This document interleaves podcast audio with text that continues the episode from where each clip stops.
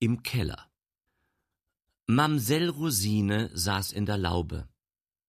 Das war nun jedenfalls kein großes weltgeschichtliches Ereignis, doch wer Mamsell Rosine gekannt und gewusst hätte, was für eine außerordentliche Wirtschaftslast auf ihren spitzen Schultern ruhte, und dass sie selbst in den schönsten Tagen den Garten fast nie betrat, dem hätte es doch wohl Wunder genommen, sie in der Dämmerstunde dieses unfreundlichen Novembertages in der Laube sitzen zu sehen, aber sie hatte wohl einen Grund, heute hier zu sein.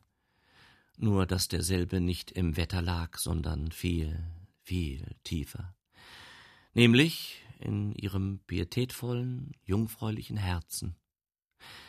Heut war ihr Geburtstag, und heut war es auch grad neununddreißig Jahre, dass er, ach er, nämlich ihr erster und leider auch ihr letzter, hier in dieser Laube vor ihr auf den Knien, auf allen beiden Knien gelegen und ausgerufen hatte Röse, Röschen, Rosa, Rosina, ich liebe dich, küsse mich oder ich sterbe. War es also ein Wunder zu nennen, dass Mamsell Rosine, wie alljährlich, so auch am heutigen Datum die traute Stätte aufsuchte, die den ersten Kuss ihrer einzigen Liebe gehört hatte. Ihrer einzigen. Weil er Schneider gewesen und ihr nur vierzehn Tage treu geblieben war. Die Liebe, verschmäht und gekränkt, war aus ihrem Herzen gewichen, und die Rache dafür in dasselbe eingezogen. Sie hatte sich gerecht an dieser verhassten Männerbrut, und wie oft. Wie viele waren da unten in den Kellern eingeschlossen worden, die das Handgeld von Vater und Mutter vom Liebchen hinweggelockt hatte und die, wenn der Rausch verflogen war, alle Qualen der Reue zu kosten bekamen. Sie senkte das Gesicht tief auf den Strickstrumpf und blies einen Seufzer nach dem andern in die Maschen, dabei ihres einsamen Lebens gedenkend und des trüben Schicksals, es nicht weiter bringen zu können als bis zur Haushälterin. Ach, Haushälterin. Sie war's gewesen, wie lange, wie lange und war's geblieben auch bei dem vorigen Besitzer des vor der Stadt gelegenen Hauses.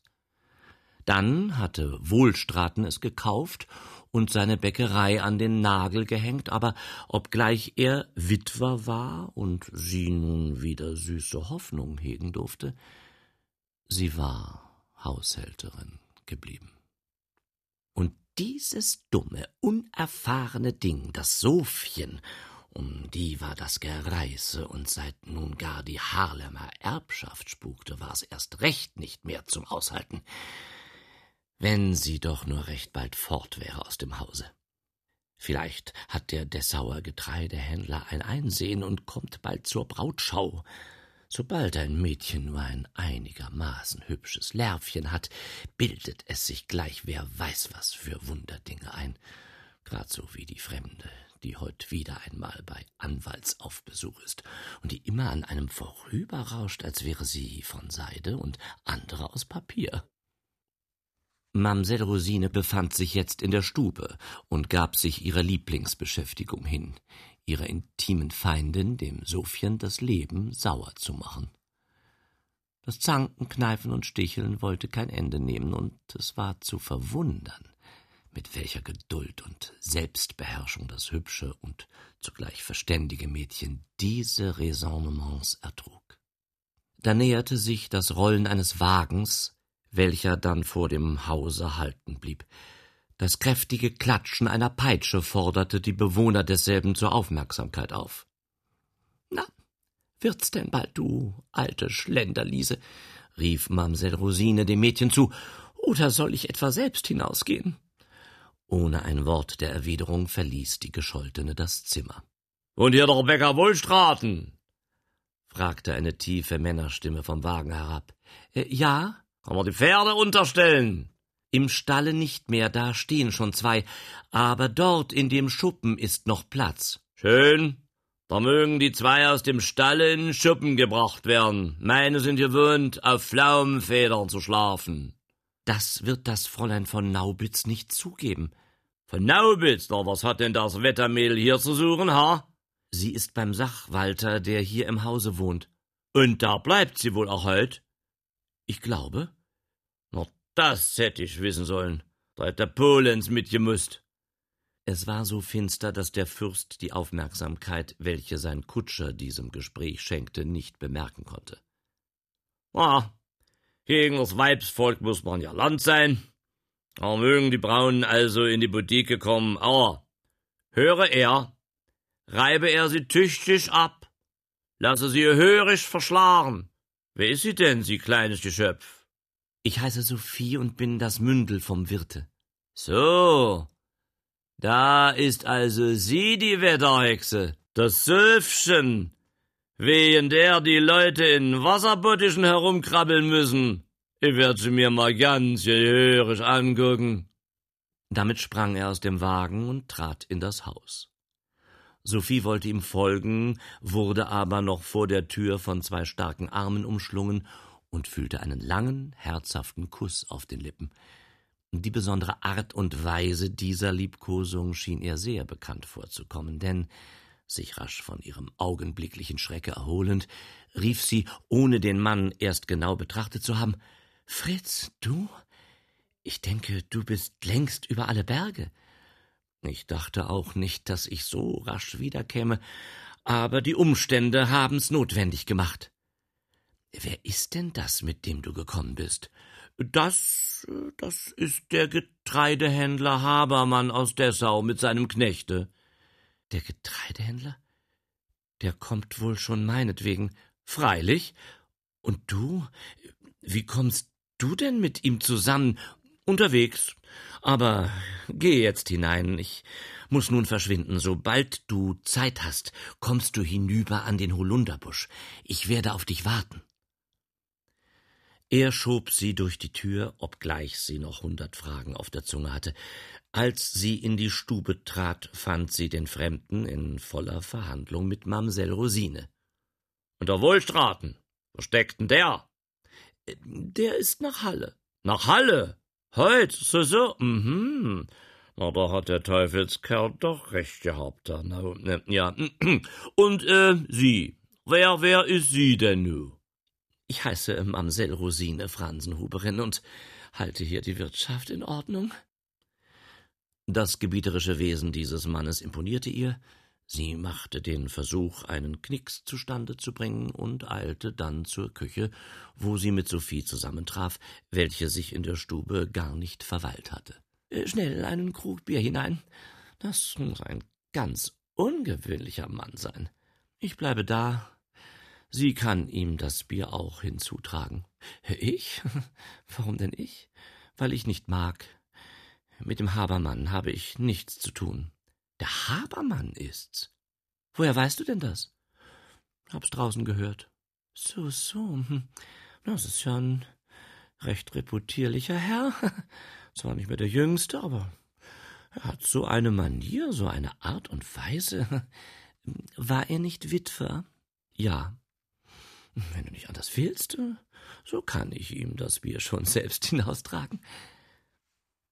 Mamsell Rosine hatte die Eigentümlichkeit, dass ihr bei jeder unverheirateten Mannsperson jene süßen Worte Röse, Röschen, Rosa, Rosine, ich liebe dich, küsse mich oder ich sterbe und die darauf folgenden seligen Augenblicke in den Sinn kamen.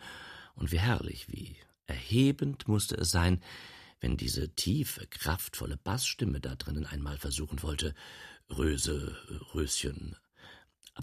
Sie hatte keine Zeit, diesen himmlischen Gedanken vollständig auszudenken, obgleich ihr beifiel, welch einen Streich sie der Sophie diesem dummen Dinge spielen könne, wenn sie ihre Schwiegermutter würde. Sie füllte den Krug und eilte in die Stube, wo sie ihn mit dem gewinnendsten Lächeln vor den Gast hinsetzte. So, ja, ich danke euch, ne? Hättet ihr denn wohl auch ein Bett, wenn man die Nacht hier bleiben müsste? Wir sind auf Nachtgäste nicht eingerichtet, aber ich würde euch, äh, Naja, fuhr sie errötend fort, ich würde euch, wenn ihr. Na heraus damit, was würdet ihr? Ich würde euch meine Kammer abtreten, brachte sie endlich züchtig und verschämt die Blicke senkend heraus. Und in ihrem Inneren jubelte es. Erst sagte er sie, jetzt spricht er schon ihr. Oh, ich weiß, was das zu bedeuten hat. Ihre Kammer? Ja. Für mich wird sich schon ein Plätzchen finden. Ich tue es euch gern zu gefallen. Zu gefallen? fragte er, während seine Augen sie ganz eigentümlich anblitzten. Hören Sie mal, Mamsell Rosine Fransenhuberin, Sie ist doch ein ganz heilloses Weibchen. Erstens sagt ein Frauenzimmer so etwas gar nicht, wenn sie auch im Stillen ihr Lara für einen Gast herborgt. Und zweitens kann es mir in meinem ganzen Leben nicht einfallen, mich auf so einer alten Schachtel ihre Schnarchmaschine zu legen. Es war übrigens auch nur so eine Frage für Notfall. Wenn eine Bombe in das Zimmer gefahren wäre, sie hätte kein größeres Unheil in dem Innern von Mamsell Rosine anrichten können als diese Worte. Zuerst stand sie wie eine Bildsäule in absoluter Unbeweglichkeit da. Es schien ihr die Luft vollständig ausgegangen zu sein. Dann aber stieß ihre vom Entsetzen zusammengepresste Lunge einen keuchenden Pfiff hervor, ihre Arme fuhren topfhenkelartig in die Seiten, die Augen öffneten sich groß und drohend, ihr weit geöffneter Mund ließ anderthalb Paar lange gelbe Turbierzähne erblicken, und nun brach die Sturmflut los. Was? Was wäre ich? Eine alte Schachtel und mein Bett, mein Bett eine Schnarchmaschine? Ja, weiß er denn, er Unverschämter! Weiter freilich kam sie nicht, denn ihr Gegner fuhr mit donnernder Stimme dazwischen. Will sie wohl ruhig sein? Weiß er denn, er Unver... Ich frage sie, ruhig sein soll sie. Weiß er denn, er raus, er Unver... Raus, er Unver... Raus, euch! Ja. Jetzt konnte sie beim besten Willen nicht weiter, denn er hatte den Bierkrug ergriffen und schleuderte ihr den Inhalt desselben mit solcher Vehemenz in das Gesicht, dass er ihr nicht nur den geöffneten Mund, sondern auch in die Augen und in die Nase drang. So einen Mordanfall hatte man noch niemals auf sie versucht. Alle ihre Nerven waren, als hätte sie der Schlag getroffen, vom Schrecke gelähmt, und wie angeleimt lagen die schützenden Hände vor dem triefenden Gesichte. Da endlich ging ein konvulsivisches Zittern durch ihren Körper, der in die Nase gedrungene Gerstensaft begann seine lebendig machende Tätigkeit. Die Hände hoben sich vom Gesichte, der Kopf bog sich hinten über, der Mund fuhr krampfhaft auseinander, die Züge legten sich in jene wunderbar ergreifende und erwartungsvolle Visage, welche bei Nichtschnupfern die unausbleibliche Folge einer guten Prise ist, und nun entrang sich dem jungfräulichen Busen von Mamsell Rosine Fransenhuberin ein markerschütterndes und wahrhaft elefantenartiges Ratschi! Wohl bekommt's ihr, Sie alte Regimentskneipzange, Sie, lachte höflich der Bierkrugschütze und schob, während sie immer wieder von neuem zum Niesen ausholte, die alles Widerstreben vergessende über die Stube hinüber und in die Küche hinaus. Sophie hatte alles vernommen und konnte sich beim Anblicke der Mamsell des Lachens nicht enthalten. Kommen Sie doch mal herein zu mir, ha? befahl der Fürst. Sie folgte ihm.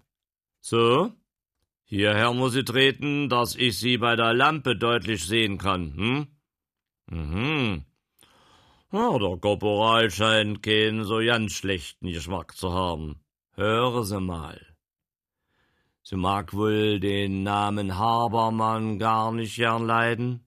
Sie vermochte vor Verlegenheit nicht zu antworten. Na, ich mein's ja ebenso gut mit ihr wie der Nauheimer. Und sie wird schon noch einsehen, dass ich auf ihr Glück bedacht bin.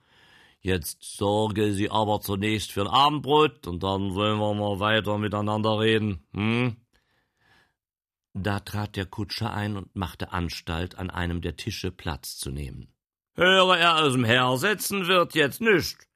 Er wird bei der Sache seinen Teil jedenfalls auch mitzutun bekommen. Da ist es ganz besonders notwendig, dass er die gehörige Ortskenntnis besitzt. Hm? Geh also einmal rekognoszieren, damit er sich später zurechtfinden kann, wenn's notwendig ist. Der Angeredete entfernte sich, obgleich er ganz aus eigenem Antriebe die Umgebung des Hauses schon abgesucht hatte.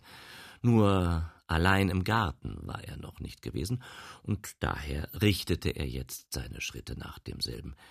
Ganz sicher hatte das Haus gewisse Schlupfwinkel und wohl auch verborgene Gelegenheiten zum Ein- und Auspassieren, die bei dem heutigen Rekrutentransporte jedenfalls benutzt wurden.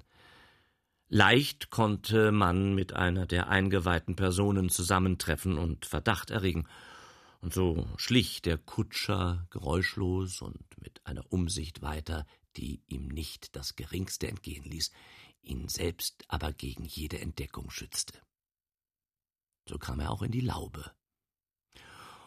Ohne in dieselbe einzutreten, lauschte er mit angestrengten Sinnen, ob diese leer oder besetzt sei, Leise Atemzüge ließen sich vernehmen.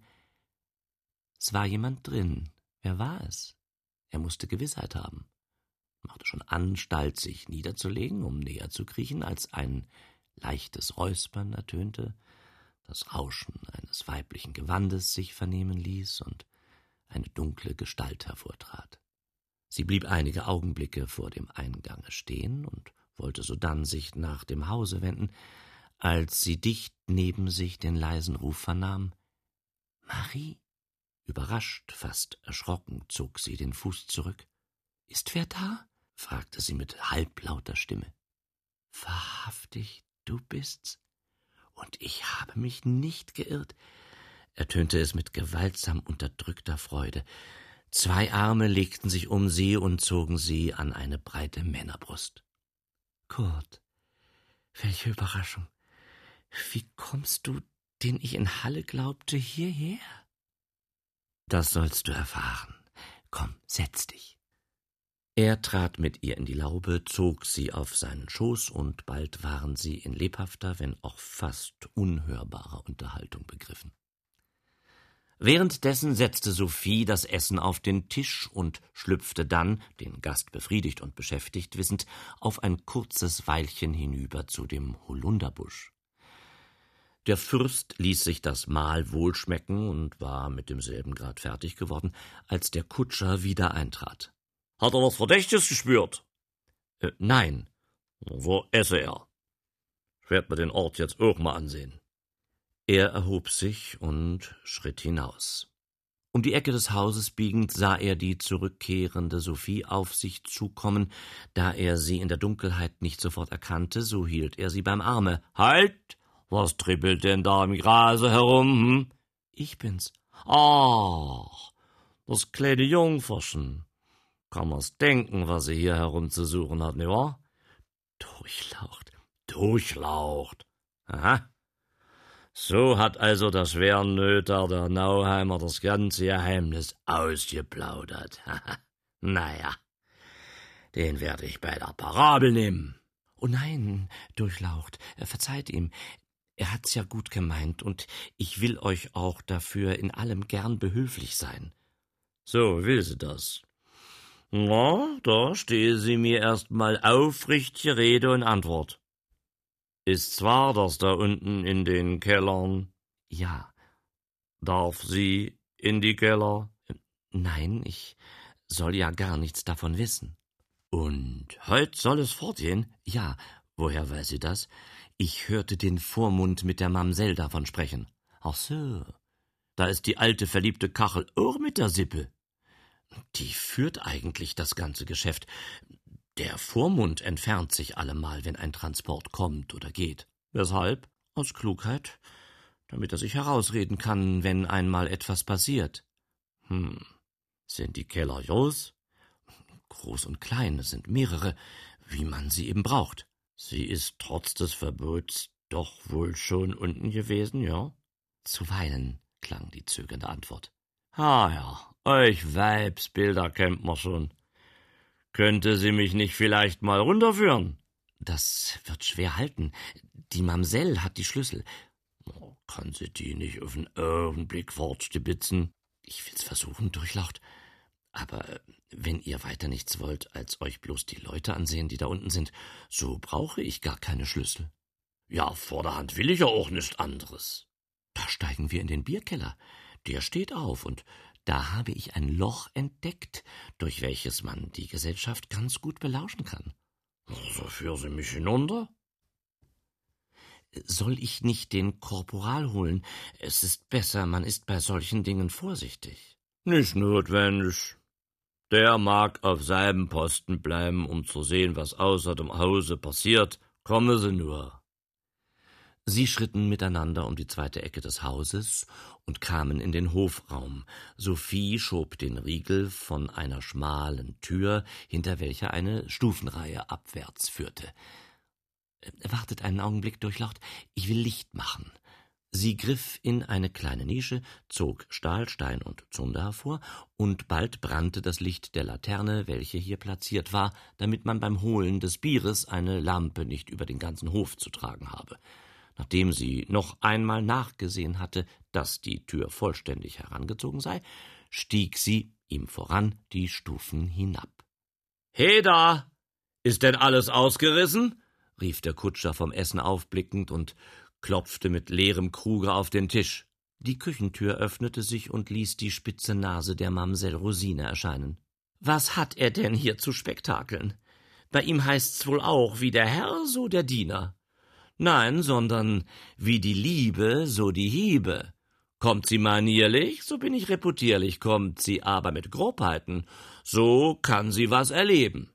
Hier, noch einen Krug.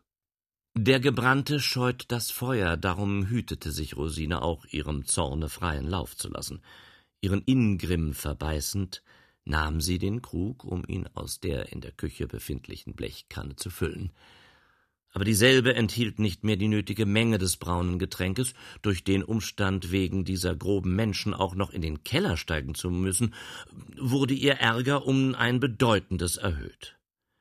Sie eilte über den Hof, fand die Kellertür nur angelehnt und wohl das Feuerzeug, nicht aber die Laterne an ihrem Platze.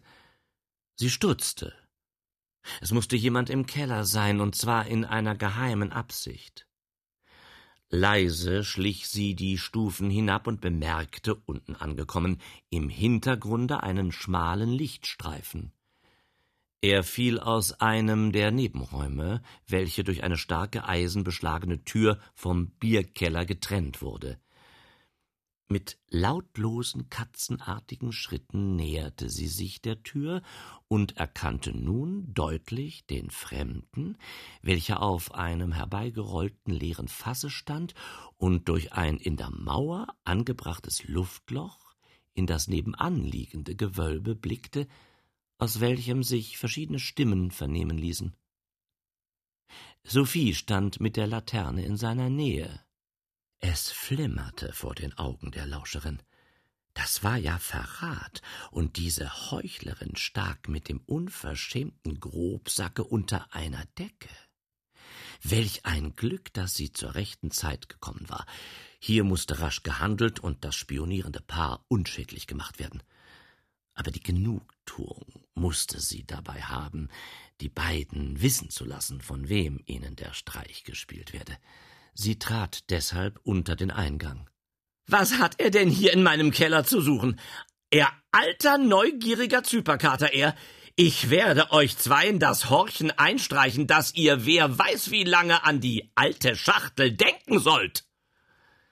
Ehe er noch vom Fasse steigen oder die erschrockene Sophie herbeieilen konnte, hatte sie die Tür zugeschlagen und schob die Riegel vor. Will Sie wohl gleich aufmachen, Sie verwünschte Wetterhexe, Sie! donnerte der Fürst und trat mit kräftigem Fußstoße gegen die Tür. Aber es war weder eine Antwort zu hören, noch gab die Tür den vereinten Anstrengungen der beiden Eingeriegelten nach. Sie waren gefangen. Allerdings tobte der alte Knasterbart wie ein angeschossener Eber in dem engen Raum herum. Er, der Sieger in so vielen Schlachten, der, na, er sollte sich von so einer, von so einer, na, übertölpeln und in solch schandbaren Prison nehmen lassen und was wird die Welt dazu sagen, wenn es heißt, dass er, der Fürst, Tod und Teufel, nein, lieber wollte er die Mauer mit seinem Kopfe einrennen und Horch, was ist denn das da drüben für ein schallendes Gelächter? Er stieg auf das Fass und lugte durch die Öffnung. Drüben hatte man einen Kreis geschlossen, inmitten dessen einer stand, welcher mit lauter Stimme erzählte. Eben schien er mit dem Berichte fertig zu sein, denn es erhob sich ein rauschender Beifallssturm, aus welchem am vornehmlichsten der Ruf zu unterscheiden war Hurra, der alte Dessauer gefangen, Bier her, Wein her, das muss angefeuchtet werden. Zitternd vor Grimm sprang er von seinem hölzernen Sockel. Oh, da sollen doch gleich 530.000 Bomben und Granaten dreinschlagen. Diese Hundsfötter. Die wissen wahrhaftig, wer ich bin. Na, lasst mich noch rüberkommen. Da, da, da werdet euch, da wird euch wunder, da wird euch der alte Dessa um die Ohren alles schlagen, dass ihr den Himmel für einen Osterfladen halten sollt. Jetzt bringen Sie ihn, schallte es gedämpft durch die Wand. Bringen wen denn? knurrte er zornig, wieder auf das Fass steigend und die Nase in das Mauerperspektiv steckend. Kaum aber hatte er einen Blick hinübergeworfen, so fuhr er zurück, dass er fast die Balance verloren hätte. Sternpech und Hagelwetter, das wird ja mit jeder Minute bunter. Das, äh, das ist ja der Habermann, der Schwernöter, da ist der Kerl ja nicht nach Halle gefahren. Und ich, ich kann jetzt bis zum jüngsten Tage hier auf meine Tragoder warten. Na, dazu hat er meinen Rock an und blamiert ihn jetzt bis in alle Ewigkeit haben. Na, ich komm noch hinüber und werd ihm eine Salbe einreiben, noch der es ihm im ganzen Leibe jucken soll. Aber ich bin ja gar nicht der Fürst, für den ihr mich zum Beispiel haltet, wurde drüben eine ärgerliche Stimme laut. Nicht? Haha. Wer seid ihr denn, wenn man fragen darf? Ich bin der Getreidehändler Habermann aus Dessau und schon gut durchlaucht, schon gut, wir kennen das, ja, ja, ja. Ihr sollt das beste Plätzchen, was wir hier haben, als Gewahrsam bekommen und auch einen guten Schluck zu trinken. Das Übrige mag nachher der Hauptmann bestimmen, sobald er eingetroffen ist. Aber ich sage euch zum Beispiel, wissen alles, wissen alles.